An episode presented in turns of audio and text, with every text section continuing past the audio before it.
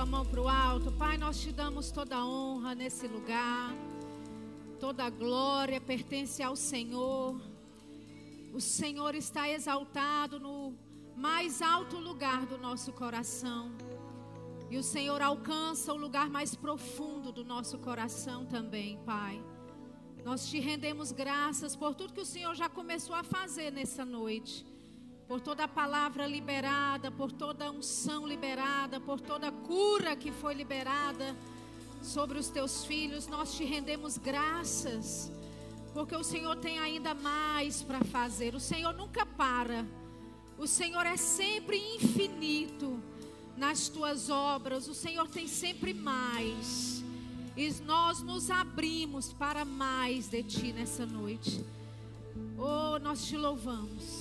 Dizemos que temos olhos para ver e ouvidos para ouvir aquilo que o teu Espírito quer nos transmitir nessa noite.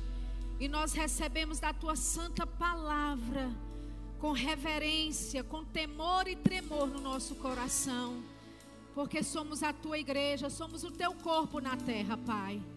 E estamos aqui para obedecer às tuas ordenanças Estamos aqui para nos submeter às tuas ordens e nos mover como o Senhor deseja que nos movemos nesta terra, neste tempo, nesta estação, assumindo o nosso lugar como igreja, assumindo a nossa posição como o Senhor nos delegou para estarmos. Nós te louvamos e te agradecemos por isso em nome de Jesus. Amém.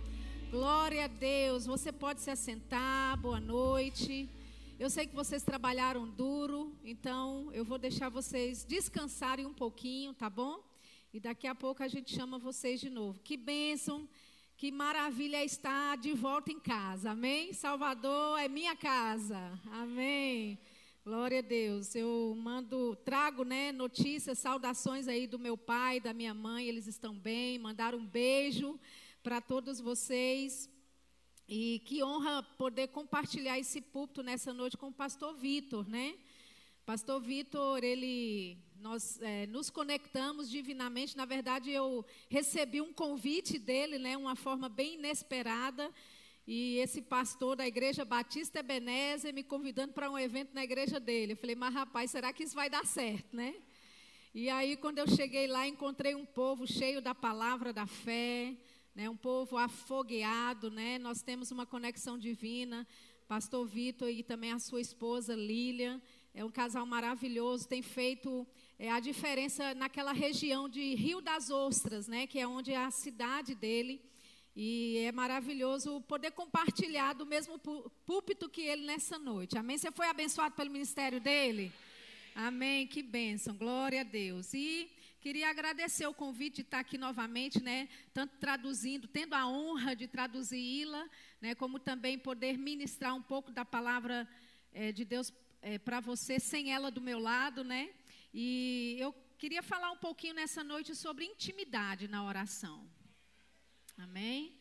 Intimidade na oração. Sabe, eu sei que todos nós aqui, ou a grande maioria de nós, eu posso dizer assim, nós estamos bem que envolvidos com aquilo que Deus está fazendo. Né? Alguns de nós servimos né, na igreja local, na, na, capacidade que Deus tem nos dado. Eu sei que alguns já são pastores, outros são ministros, outros já estão dando aula no Rema, alguns já estão né, envolvidos na igreja local no sentido de estar na mídia, né, de ser o diácono, de estacionar o carro lá fora, de olhar o carro lá fora, seja qual nível, né? É, qual segmento do corpo de Cristo que você esteja é, trabalhando. Eu quero retirar essa palavra nível aí, porque não existe ninguém mais importante do que o outro, amém? Só pelo fato de eu estar aqui no púlpito e alguém está lá fora olhando seu carro, amém? O serviço ao Senhor é, é, o que Deus vai ver de nós, né? É a nossa fidelidade com aquilo que Ele nos dá na nossa mão para fazermos. Amém? E sabe, muitas vezes, quando nós estamos envolvidos né, no serviço ao Senhor, às vezes nós esquecemos né, do Senhor da obra. A gente está tão envolvido com a obra do Senhor que a gente se esquece do Senhor da obra.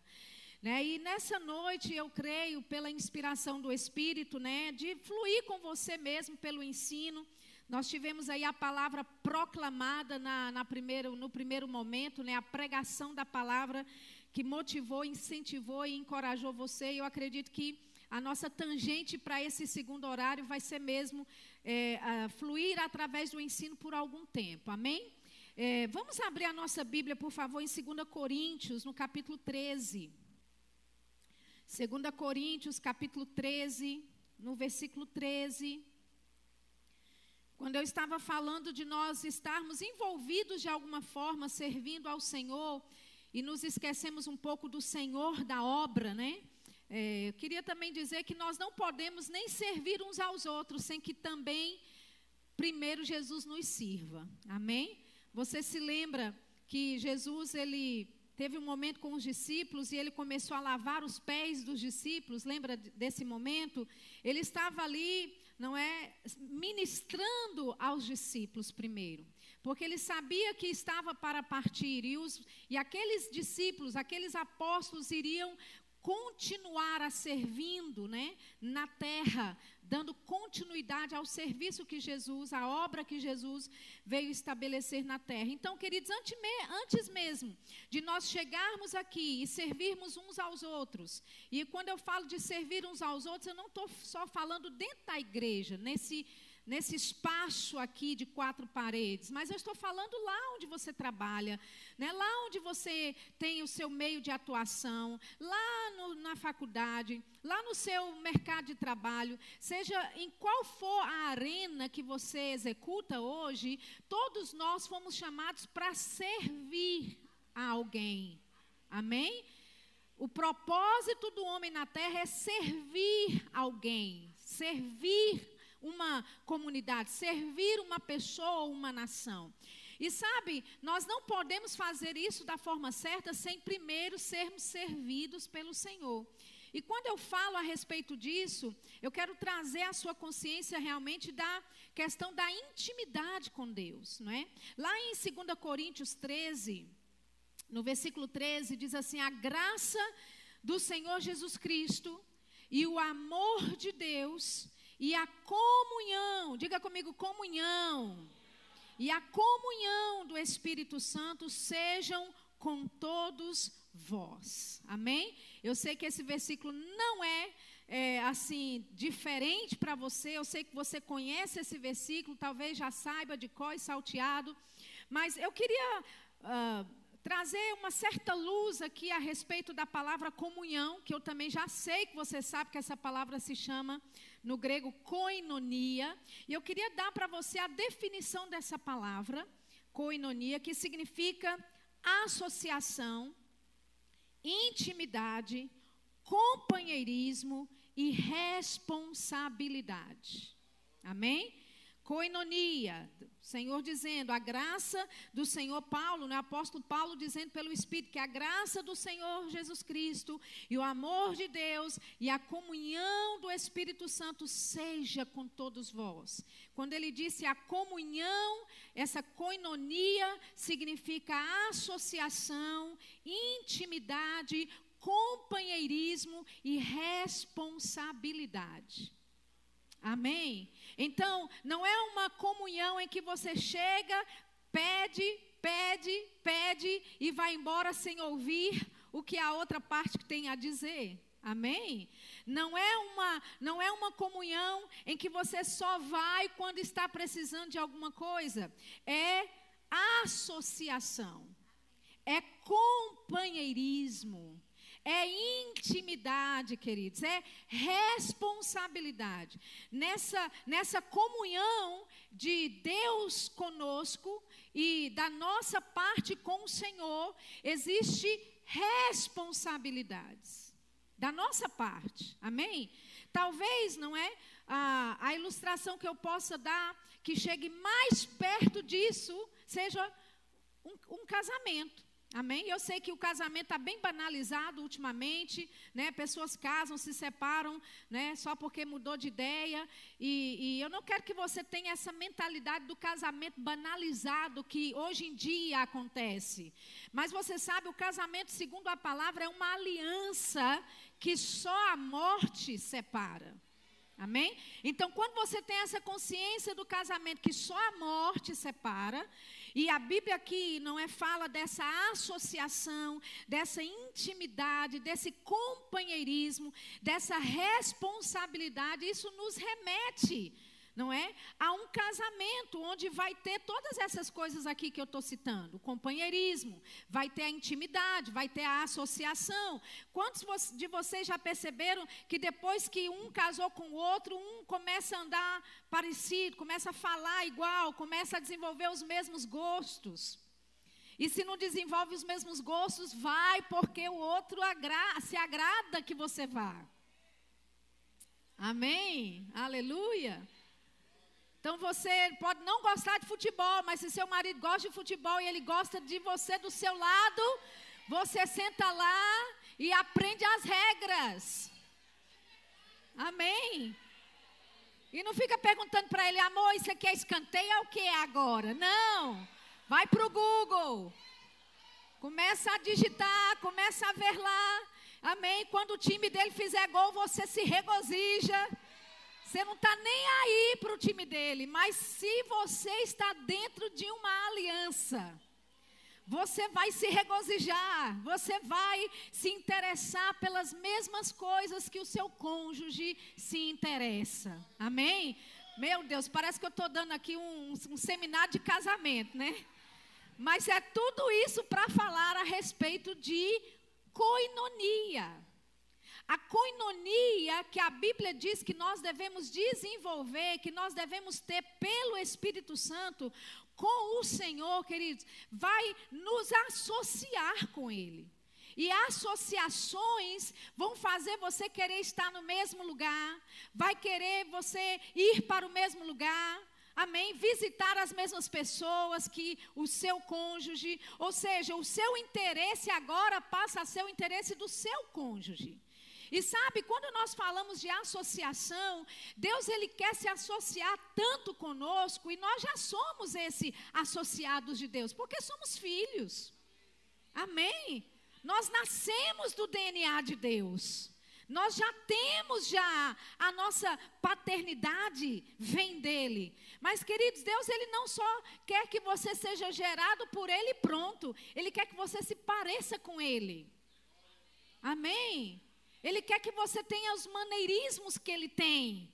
Ele quer que você desenvolva os interesses que ele tem. E tudo isso, queridos, só pode acontecer através da associação, do companheirismo, da intimidade. O pastor Vitor, aqui no primeiro momento, ele falou: Eu conheço a voz da minha esposa. Ele disse: Se eu tiver de costas e ela chegar e ela falar, ele diz: Eu vou ouvir a voz dela e eu vou saber que é ela. E eu brinquei com o Vânia do lado. Eu falei: Primeiramente pelo sotaque, né? Porque ela é carioca. Ela fala assim, sabe? Que você fica assim, uma coisa de louco. E aí eu brinquei com o Vânia e falei: Primeiramente pelo sotaque, né? Porque quando ela fala, ela realmente é carioca, né? Mas veja, queridos. Essa, esse discernimento de entender, de saber a voz, e vocês que são casados aí, até pela tonalidade de voz, você já sabe, no telefone, se o cabra teve um bom dia, se a esposa teve um mau dia ou não. Amém? Mas Sheila, você não é nem casada e sabe dessas coisas, eu tenho paz. Amém? Eu vejo isso entre eles. Amém, queridos? Então veja, nós precisamos desenvolver uma, um companheirismo, um relacionamento, uma intimidade tamanha com Deus, que quando Ele falar, nós vamos saber que é Ele que está falando. Amém? O tom que ele vai usar, a gente sabe, não, Deus está se agradando disso. Não, Deus não está se agradando disso aqui. Ou seja, nós vamos ser direcionados por Deus porque nós temos comunhão com Ele, nós temos intimidade com Ele. Agora, tem uma outra parte desse casamento aí, que porque eu disse, né, o casamento está tão banalizado que as pessoas nem se lembram mais. Mas dentro de uma aliança de casamento, dentro de uma aliança de associação, né, né, de intimidade, de comunhão, que tem né, tantos benefícios, olha só, tem responsabilidades. Eita glória! Eu sei que você não vai correr na minha sessão hoje, mas essa palavra vai salvar a sua vida, amém? Então, em um casamento, uma aliança, tanto tem responsabilidades da parte da esposa, como também tem responsabilidades da parte do homem. E aquilo que é responsabilidade de uma parte fazer, não cai em cima da outra parte para fazer aquilo que é de responsabilidade de cada um. Então, quando a Bíblia diz que coinonia aqui é responsabilidade, significa, queridos, que da parte de Deus ele vai fazer a dele. Aliás, ele já fez a parte dele. Mas existe uma responsabilidade que cai sobre os nossos ombros fazer. Qual é a nossa responsabilidade dentro deste, desta aliança, dentro deste relacionamento de intimidade com o Senhor? É de nos mantermos, queridos, afogueados por Ele buscando ao Senhor. Eu sei que dentro né, do termo da palavra da fé, muitas das coisas que nós até falávamos e usávamos no passado, a gente começou a querer colocar um pouco de lado, porque afinal de contas, o Espírito de Deus habita em nós. Então, se a gente chama e diz que nós precisamos buscar a face de Deus, talvez aí um secretário doutrinário vai querer nos repreender por isso e dizer: não, peraí, nós Precisamos buscar a face de Deus se Deus já habita em nós. Mas você entende da busca que nós precisamos ter, da consagração que nós precisamos desejar no nosso coração? Somos santos já? Sim, somos. Amém? Somos filhos de Deus, né? Fomos redimidos do pecado, somos justos diante de, deles, diante de Deus? Sim, somos. Mas, querido, existe uma responsabilidade que é nossa fazer quer buscar a Deus, quer nos mantermos conectados com Ele, amém? Quer é seguirmos os seus mandamentos, é seguirmos as suas instruções a respeito de coisas pontuais na nossa vida e também de coisas genéricas que Ele vai manifestar para nós como igreja, manifestar para nós, não é, como sociedade, amém? Então diga comigo, eu tenho responsabilidades nessa comunhão. Amém? Abra comigo, por favor, lá em Levítico. Levítico capítulo 6. Levítico capítulo 6, versículo 12. Aleluia. Vamos falar um pouquinho aqui desta responsabilidade, né? Levítico capítulo 6, versículo 12. Se você conhece é, esse texto, esse capítulo todo, né, aqui está falando sobre a lei do holocausto. Deus ele estava né, determinando algumas coisas de como deveriam ser feitas. Amém? Para os sacerdotes. E aí, no versículo 12, diz assim: O fogo, pois, sempre arderá sobre o altar, não se apagará. Oh, aleluia. Amém? Quantos sabem que esse altar aqui no Velho Testamento era um altar feito de pedras, mas debaixo da nova aliança, esse altar é o nosso coração? Amém? Ele diz: O fogo, pois, sempre arderá sobre o altar, não se apagará, mas o sacerdote acenderá lenha nele cada manhã e sobre ele porá em ordem o holocausto, e sobre ele queimará a gordura das ofertas pacíficas. O fogo arderá continuamente sobre o altar e não se apagará. Quantos sabem que nós somos chamados para ser os sacerdotes da nova aliança? Amém, queridos? No Velho Testamento, esses homens eles eram, eles eram escolhidos a dedo, não é? Eles vinham da linhagem, da genealogia, não é? De Arão, da, da família de Arão. Eles precisavam, não é? Ser dessa descendência de Arão e só eles é que podiam trabalhar no sacerdócio. E veja, o fogo não poderia ser apagado. Amém? O fogo não poderia ser apagado. A responsabilidade do sacerdote era de trazer lenha para o fogo. Deus proveu o fogo, querido, mas a lenha é você e eu, como sacerdotes, que temos que ir buscar e deixar essa lenha queimar. Veja, como sacerdote, ele oferecia esses sacrifícios, oferecia esses holocaustos, ele oferecia, não é? Todo, todo tipo de ofertas que eram encaminhadas para o Senhor. Mas eu quero te dizer, nós agora somos sacerdotes da nova aliança e nós somos, oferecemos a Deus um serviço sacerdotal. E aquilo que antes era no Velho Testamento, de figuras, de coisas materiais, eu quero te dizer, eles viviam à sombra daquilo que hoje nós vivemos como realidade. Aleluia! Então, o fogo que não deveria se apagar, queridos, representa o Espírito Santo que não pode se apagar da sua vida. Deus proveu o fogo, Deus proveu o Espírito Santo, mas é responsabilidade minha e sua de manter esse fogo aceso. Aleluia! Porque Deus ele dá o combustível, mas você precisa trazer, sabe, o material para que esse combustível queime, para que esse fogo mantenha aceso. Então, na velha aliança, coisas eram determinadas por coisas naturais e materiais, mas estamos debaixo da nova aliança, aleluia. Somos sacerdotes em Cristo Jesus, Ele nos levantou para esse lugar, para essa posição, não é? O pastor falou aqui de você ter autoridade, e isso fala do nosso reinado em Cristo. Mas a Bíblia diz em Apocalipse que Ele nos fez reis e sacerdotes.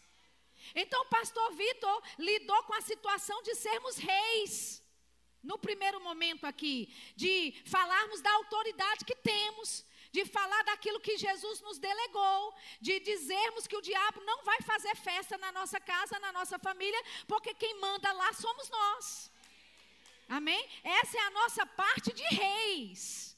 Mas a Bíblia diz que ele nos constituiu também como sacerdotes. E um sacerdote na velha aliança era aquele que oferecia, aleluia, serviço ao Senhor. Amém, queridos? Um sacerdote era aquele que estava entre o povo e Deus, e estava entre Deus e o povo. Ele era o intermediador. É, ele levava, sabe, os pecados, levava inclusive as orações do povo, os pedidos do povo até Deus. E ele também recebia da parte de Deus né, as determinações de como é que deveriam se proceder. E você foi levantado debaixo dessa nova aliança como rei e sacerdote. Assim como você, como rei, tem responsabilidades, eu quero te dizer, como sacerdote, você também tem. Aleluia! Temos direitos, temos benefícios como sacerdotes? Com certeza que temos, mas também temos responsabilidade. Eu quero te dizer, querida, a sua oração, né? A Ila fala muito bem sobre isso. Ela diz assim: é, é, você você é uma oração a Deus, a sua vida é uma oração. Você já deve ter ouvido ela falar isso. Né? Oração não é algo que você faz, oração é quem você é. A sua vida é uma oração. Eu quero te dizer, a sua vida deve ser um serviço sacerdotal ao Senhor. Porque se ele te chamou para ser rei e sacerdote, você não pode só estar reinando, você tem que estar também exercendo o sacerdócio. Aleluia. E o que é um sacerdócio? É oferecer serviços ao Senhor. Amém? Agora, abra comigo lá em 1 Samuel, capítulo 12. 1 Samuel, capítulo 12, versículo 23. Nessa passagem aqui, só para que você entenda, caso você não se lembre, mas o povo de Israel havia pedido a Deus um rei. Deus queria ser o rei de Israel. Mas o povo disse: não, nós queremos um rei. Todas as outras, né, as outras nações têm reis também. A gente é o único povo que não tem rei. A gente quer um rei, vamos ter um rei, vamos ter um rei. E Deus então concede a eles um rei. Então agora Samuel está falando com eles: olha, vocês mesmo fazendo esse grande mal que vocês fizeram, porque vocês estão pedindo um rei, vocês não sabem do que estão pedindo. Porque Deus seria o rei de vocês e agora vocês vão ter um homem que vai ser imperfeito, que vai fazer coisas do jeito dele, que vai errar, que vai isso, que vai aquilo, que vai se corromper, enfim. Mas já que vocês tomaram essa decisão, né, fizeram esse mal contra o Senhor, que vocês nunca se desviem do, se desviem do Senhor. E aí, em 1 Samuel 12, no versículo 23, Samuel ele está como sacerdote que era, ele está ali atestando, certificando a respeito da responsabilidade dele diante do povo. E ele diz: E longe de mim esteja pecar contra o Senhor, deixando de orar por vocês. Também lhes ensinarei o caminho que é bom e correto, o caminho que é bom e direito. Veja, Samuel, como um sacerdote da velha aliança, para ele deixar de orar pelo povo, era pecar contra Deus.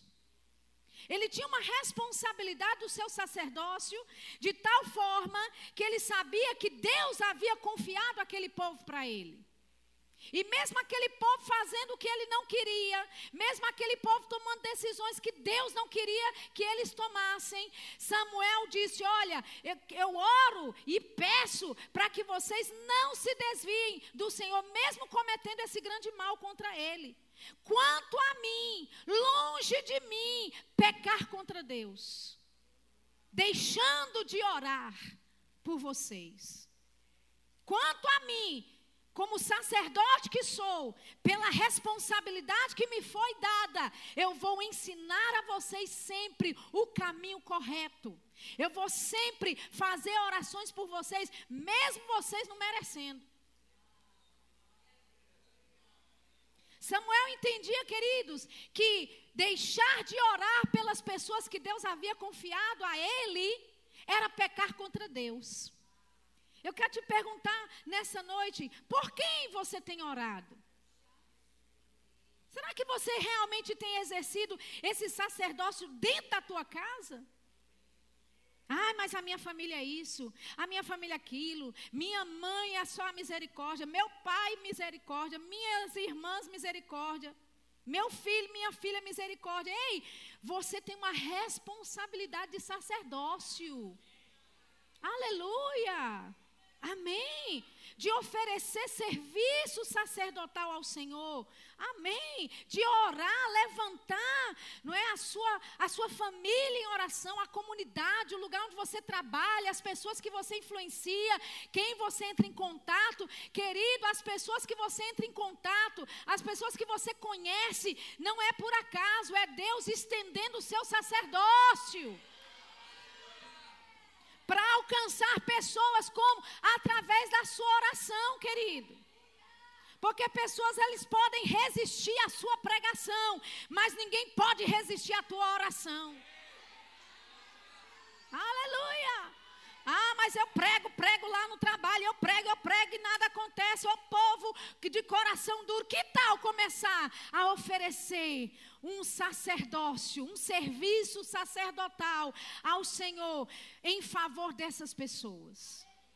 Aleluia! Porque talvez, queridos, não vai ser a pregação da palavra por si, por assim dizer, que vai fazer a diferença, mas é a oração, querido. Aleluia! Alguns de nós estamos pregando na nossa casa, nada acontece. Você prega, prega, prega. Quanto mais prega, mais eles ficam endurecidos. Ei, que tal começar a orar por eles? E dizer: Senhor, envia obreiros aprovados no caminho desses meus, desses meus familiares. Eles vão estar tá no ponto de ônibus, eles vão estar tá dentro do Uber, eles vão estar tá na faculdade. E Pai, o Senhor vai levantar homens ungidos, mulheres ungidas, cheias da palavra, que vão pregar o Evangelho para esse meu familiar. Aleluia! Se a tática não está funcionando, querido, talvez é melhor você mudar a tática. Prega, eu não estou aqui contra você pregar o evangelho, você testemunhar. É de Deus, é bíblico que você faça, amém? Mas também precisamos exercer o nosso sacerdócio, de orar, de interceder pelas pessoas que Deus nos confiou. Talvez você chegue aqui e fala, rapaz, eu queria tanto ter nascido na família do pastor Raimundo. Família de pastor, de, de, de Vânia, olha que bênção, né? Que família abençoada. A família deles é uma família linda. Todo mundo vive em paz, aleluia, glória a Deus. Senhor, por que, que o Senhor me colocou nessa família, Senhor? Não tinha outra melhorzinha, não, mas o Senhor foi me pôr justo nessa.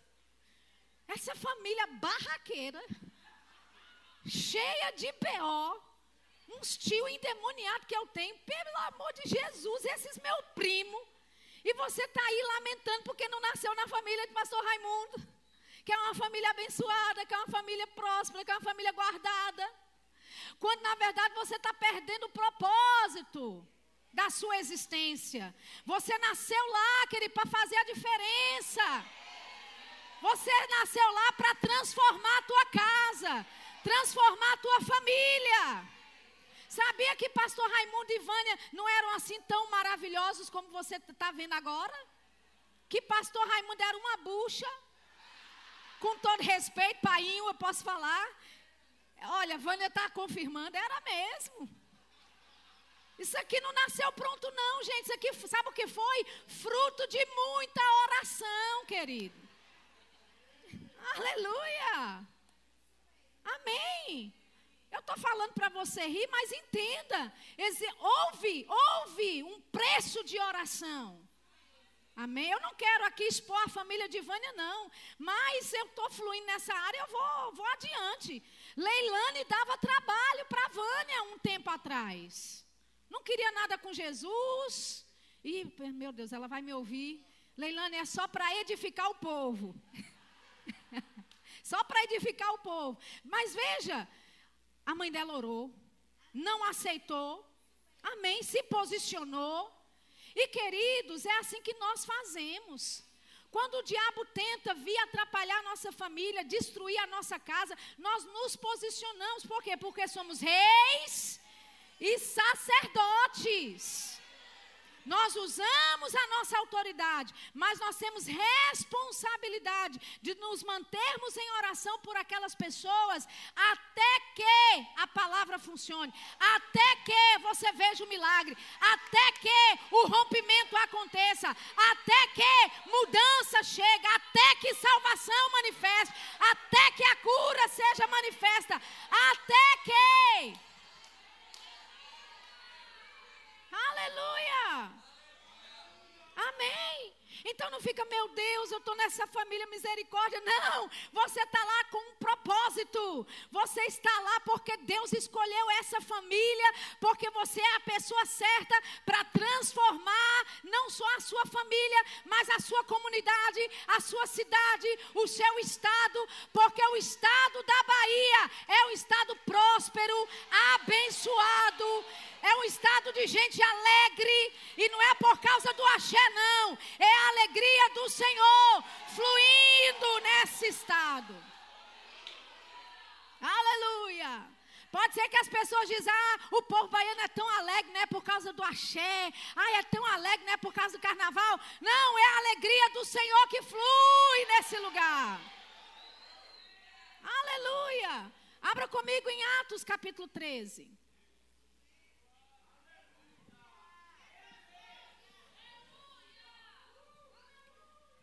Atos 13, versículo 1.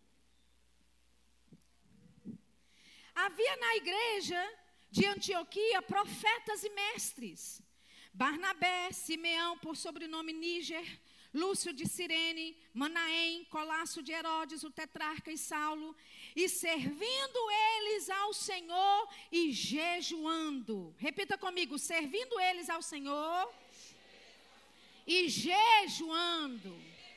Quando você vai pesquisar essa palavra aqui deles estarem servindo ao Senhor, queridos, essa palavra significa que eles estavam em oração. Então, oração é um serviço que você oferece a Deus. Ai, pessoas dizem: "Ah, eu quero trabalhar na obra do Senhor. Ah, eu quero me envolver com a obra do Senhor". E isso é louvável, e você realmente deve fazer isso. Mas eu quero te dizer, a primeira obra do Senhor que ele te chama para fazer é, o, é você oferecer a ele o seu serviço sacerdotal. É você servir a Deus em oração. Não só, só chegar lá para, pai, a minha necessidade, o meu carro, a minha casa, o meu emprego, o meu marido, o meu filho. E está tudo lícito você fazer isso. Mas você não vai só para isso. Você vai para se oferecer como um sacerdote. Você vai para oferecer um serviço ao Senhor. Então a Bíblia diz que eles estavam orando e jejuando, e a Bíblia chama isso de serviço ao Senhor. Então, ninguém de nós temos desculpa de dizer: ninguém me deixa servir ao Senhor. Ah, mas eu não posso servir ao Senhor porque eu tenho assim uma vida muito assim, sabe, corrida, não dá tempo de nada. Querido, você pode orar. Aleluia. E se o tempo assim está meio escasso, o que, é que você faz de meia-noite às seis? Porque houve uma, um tempo na minha vida, eu morava na Inglaterra, eu estudava, estudava, trabalhava, servia na minha igreja local lá, eu não tinha tempo. E Deus falou: ou você fica com a sua desculpa de não ter tempo, ou você arranja tempo para passar comigo. E eu comecei a ter que acordar às 5 horas da manhã para ter tempo com o Senhor. Aleluia. Aleluia. Comecei com cinco minutos. Fui aumentando para 10. Fui aumentando para 20. Fui aumentando para 30. Fui aumentando para 40. Aumentei para 50. E cheguei para uma hora. Uma hora. Antes de sair de casa, eu orava cinco horas da manhã. Eu não precisava de alarme, eu colocava, mas eu não precisava muitas vezes de alarme. Algumas vezes eu era acordada por anjos para orar, para você ver quão, como que Deus vê isso de extrema importância que anjos se encontravam comigo no meu quarto, me acordava e falava: "Levanta, está na hora de orar". Agora, você pode olhar aí para mim, ficar olhando e falar, mas rapaz, isso aí, você pode, eu estou falando para crente aqui. Aleluia. Quando você começa a desenvolver essa responsabilidade do seu sacerdócio, de se apresentar diante de Deus para oferecer o seu, o seu sacerdócio, o seu serviço a Ele, queridos, os céus se envolvem com você, querido. Não tem como anjos vão vir a, a seu favor, querido. Anjos são dispersados dos céus para assistenciar você naquilo que você está enfrentando, naquilo que você está passando. Lembra, a Bíblia diz que depois de Jesus ter jejuado, que anjos vieram e estavam servindo a Ele. Aleluia! Amém. Anjos podem vir servir você, querido. Pode ser que você esteja passando por situações pesadas, difíceis, coisas impossíveis acontecendo, mas os anjos do Senhor, oh aleluia, eles são liberados a seu favor. Amém? Eles vêm para te sustentar também. Eles vêm para te proteger também. Nós estamos chegando em um tempo na igreja onde visões abertas com anjos vai ser algo muito mais normal do que é hoje. Porque quando a gente fala de anjo de púlpito, tem, alguém, tem algumas pessoas que falam, anjo, eu não sei não, esse negócio aí. Que é, tu é crente ou não é? Está na Bíblia. Amém. Eu tenho expectativa de ter experiências com anjos. Agora, eu não estou dizendo que eu vou seguir um evangelho de um anjo que chegar para aparecer aqui para mim para dizer, larga esse evangelho aqui e segue outro. Vou testar os espíritos. Amém? Vou ficar com a, o que a palavra de Deus diz. Mas em compensação também, não vou me fechar para o sobrenatural. Não.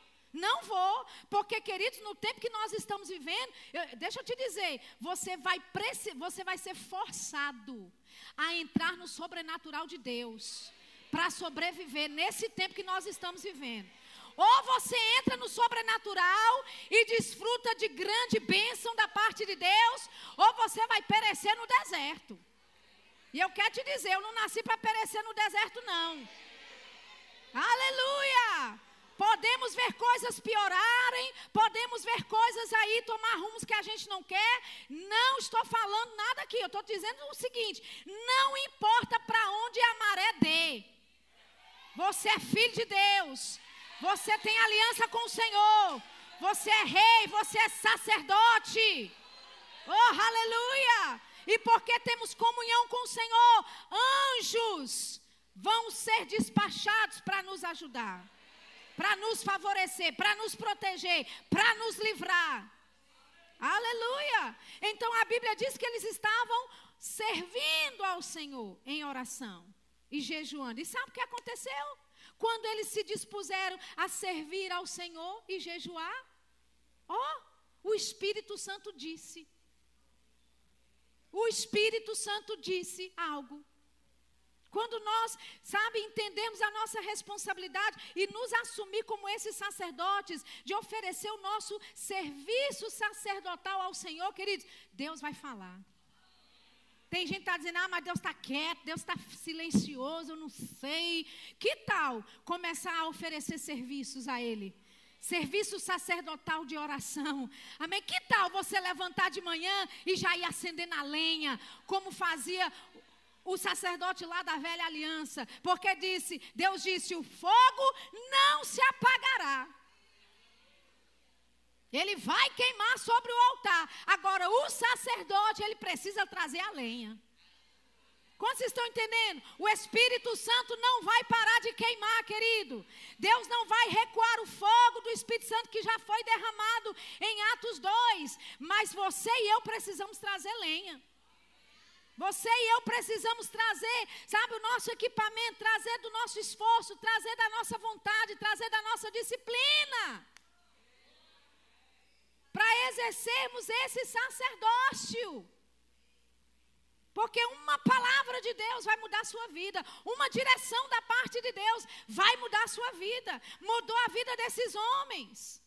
Eles estavam servindo ao Senhor sem pretexto nenhum, servindo ao Senhor, é, orando, jejuando. E o Espírito Santo disse: Eu tenho uma obra para fazer na vida de Saulo e Barnabé. Aleluia! E a Bíblia diz que eles então oraram, jejuaram novamente e impuseram as mãos. E a Bíblia diz que eles foram enviados pelo Espírito Santo. Quando nós, sabe, desenvolvermos esse nosso sacerdócio, queridos, nós vamos ouvir direções claras da parte de Deus, onde irmos, o que fazermos, qual empresa abrir, com quem se associar. Nós vamos entender qual cidade eu devo me mudar, ou se eu não devo me mudar. Nós vamos entender direções específicas da parte de Deus, aleluia. E a graça, a unção do Espírito Santo vai estar sobre nós para cumprirmos aquilo que ouvimos dos céus. Aleluia! Aleluia! 2 Timóteo 1,6, eu sei que você já conhece bem esse versículo. 2 Timóteo 1,6, ele diz: Por esta razão, pois, te admoesto, Paulo falando com seu filho na fé, Timóteo, ele diz: reavives o dom de Deus que há em ti pela imposição das minhas mãos. Porque Deus não nos tem dado o espírito de covardia, mas de poder, de amor e de moderação. Olha o que Paulo diz: ele diz: reavive você o dom de Deus, que foi te dado.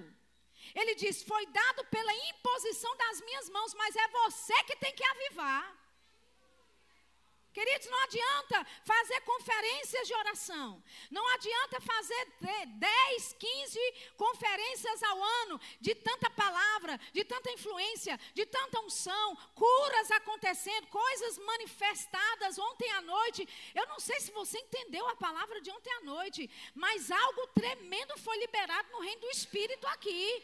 E não adianta nada você estar num ambiente desse e você não chegar em casa e exercitar e avivar o dom que foi compartilhado. Veja, Paulo disse: Eu impus as mãos, Deus trouxe um dom para a tua vida, mas é tua responsabilidade de avivar o dom. Ele diz: reaviva o dom que há em você. Reaviva o dom que há em você. Agora, essa palavra reavivar, o apóstolo Paulo usa três prefixos de três palavras para falar sobre reavivar. No grego, reavivar significa anazupureu. Aná significa repetição. Zu vem da, da, da palavra vida. E pureu é fogo. Repetição, vida, fogo. Repetição, vida, fogo. O que é que o apóstolo Paulo estava dizendo para Timóteo? Ei, não deixe a chama apagar. Acenda o fogo, mantenha esse fogo aceso. Aleluia! Era a ordem que o sacerdote da velha aliança tinha. Não deixe o fogo apagar. O fogo sobre o altar queimará e não se apagará. E o sacerdote que venha e coloque lenha sobre ele cada manhã. Queridos, não vamos deixar o fogo apagar. Não deixe a unção de Deus, o dom de Deus que está em você, ser apagado. Amém? Ser suprimido. Não, vamos liberar esse fogo. Vamos liberar o dom de Deus que já foi nos dado. Aleluia! Ele diz: mantenha o fogo aceso. Muitas vezes a gente vem para a igreja para chegar aqui e alguém acendeu o nosso fogo. Que tal a gente já chegar incendiado? Aleluia! Porque Paulo disse: Olha, quando vos reunis, o que, que vocês vão fazer? Paulo disse: Quando vos reunis, ele diz: um tem salmo, o outro tem doutrina, um tem revelação. O que, que ele está dizendo, querido? Que vem todo mundo já cheio. O povo não vem para ser cheio no culto, não. O povo já vem cheio. Então ele diz: quando vocês se reúnem, um vai ter salmo, o outro vai ter doutrina, o outro vai ter revelação, aleluia. Ou seja, é um fogo pegando o outro. Já parou para pensar o que aconteceria se você não viesse para o culto só com essa, com esse modo de receber? E não é errado receber. Amém? É lícito você receber, é lícito você vir e dizer, eu vou receber tudo. Mas que tal começar a vir, não, eu também vou dar tudo. Aleluia. Quem é que hoje eu vou abençoar? Quem é que hoje Deus pode me usar com a palavra de conhecimento? Não que você vai criar a palavra de conhecimento, mas você vai estar tão aberto para ser usado pelos dons que é como o Espírito quer. Aleluia! Então você se ajunta e de repente, porque você tem o desejo, porque você está aberto para isso, não é? Deus começa a operar na sua vida e você tem um salmo, você tem uma revelação, o outro tem doutrina, o outro tem um ensinamento para dar, aleluia. E aqui deveria ser o pastor falando assim: minha gente, olha, está quase dando meia-noite, a gente tem que ir embora, amanhã a gente volta. Aleluia. Quando nós entendemos a nossa responsabilidade como sacerdote de colocar lenha no fogo, de avivar o dom que há em nós. Nós não vamos esperar, queridos, o líder do louvor dizer: levanta a mão, irmão. Canta, irmão. Declara isso, irmão. Não, você já vem declarando. Você já vem louvando. Quando você passa por aquela porta ali, você já está incendiado. Oh, aleluia. E se sentar alguém do seu lado que está meio assim, chororô, bururu, aleluia, uns três aleluia que você der no culto aí, vai acordar essa pessoa. Você tem que vir tão pronto que quando o irmão da, do lado disser alê, você já vai dizer luia. alê! Ale! Ale! Aleluia! Por quê? Porque você está incendiado. Amém? Porque você serve ao Senhor, você tem intimidade com Ele, você tem, sabe, é, é, é, comunhão com Ele, companheirismo com Ele, associação com Ele. E por mais que coisas aqui aconteçam que você talvez nunca veja antes, mas por dentro você sabe, está tudo bem. Está tudo bem. Não fique escandalizado. Oh. Porque Deus vai fazer coisas fora da sua caixinha. Você colocou Deus dentro de uma caixinha e disse: Não, se Deus agir assim, é de Deus. Porque eu só vi Deus operar assim. Então, se Deus não opera assim, então tem alguma coisa errada. Eu quero te dizer: se prepare. Se prepare. Porque Deus está saindo da caixinha que você colocou Ele. Vai haver coisas sobrenaturais, manifestações extraordinárias, coisas incomuns, inusitadas. Pessoas vão olhar e vão dizer: como é que isso pode ser de Deus? Querido, nós vamos avançar como igreja para receber tudo que é nosso nesse tempo, nessa estação. Aleluia. Quantos entendem que em tempos difíceis Deus se levanta com coisas inusitadas? Não fique aí sentado esperando o pior acontecer. Pode acontecer para o mundo, mas você é rei. Lembra disso.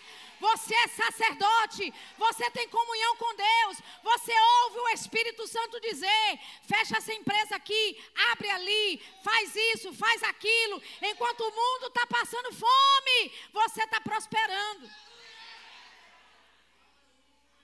Oh, aleluia. Eu percebo, sabe, uma onda vindo sobre nós nesses dias. De coisas inusitadas. De Deus abalando aquilo que tem que ser abalado. De Deus se demonstrando forte. De Deus movendo a sua mão como nunca antes.